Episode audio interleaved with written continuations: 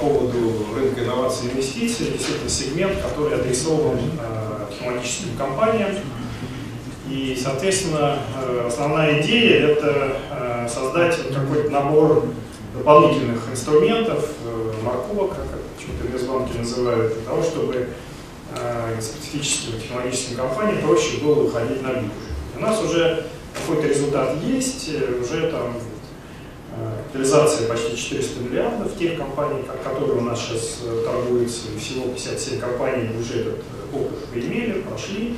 Сейчас, правда, меньше осталось. И что вот, можете посмотреть, очень неплохо эти компании торгуются. Оборот торгов, там уже счет пошел на триллионы.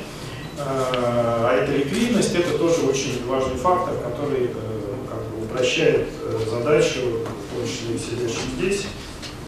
Вот. И э, частью РИ является сегмент РИ тоже вот как раз э, РИ у нас не обнароден, и чтобы мелкие компании как-то отделить от более крупных, мы создали премиальный сегмент э, для компаний более крупных с капитализацией от 6 миллиардов, и именно здесь есть возможность достучаться до пенсионных накоплений, потому что НПФ могут э, заходить, и э, большинство компаний, э, которые готовятся на IPO, в том числе присутствующие здесь, они как раз э, будут наслаждаться вот, э, нахождением в этом э, премиальном сегменте. Ну, про пенсионку тоже Александр Константинович все сказал.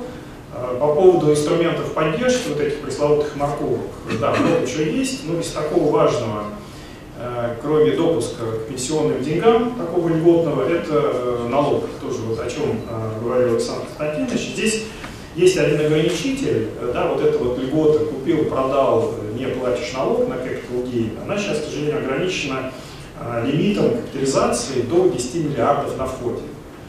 Но э, вот сейчас в рамках э, нашего совместного проекта с Минэкономразвития мы договорились о том, чтобы этот лимит увеличить до 25 миллиардов по капитализации по акциям, а по бандам до 25 миллиардов по выручке.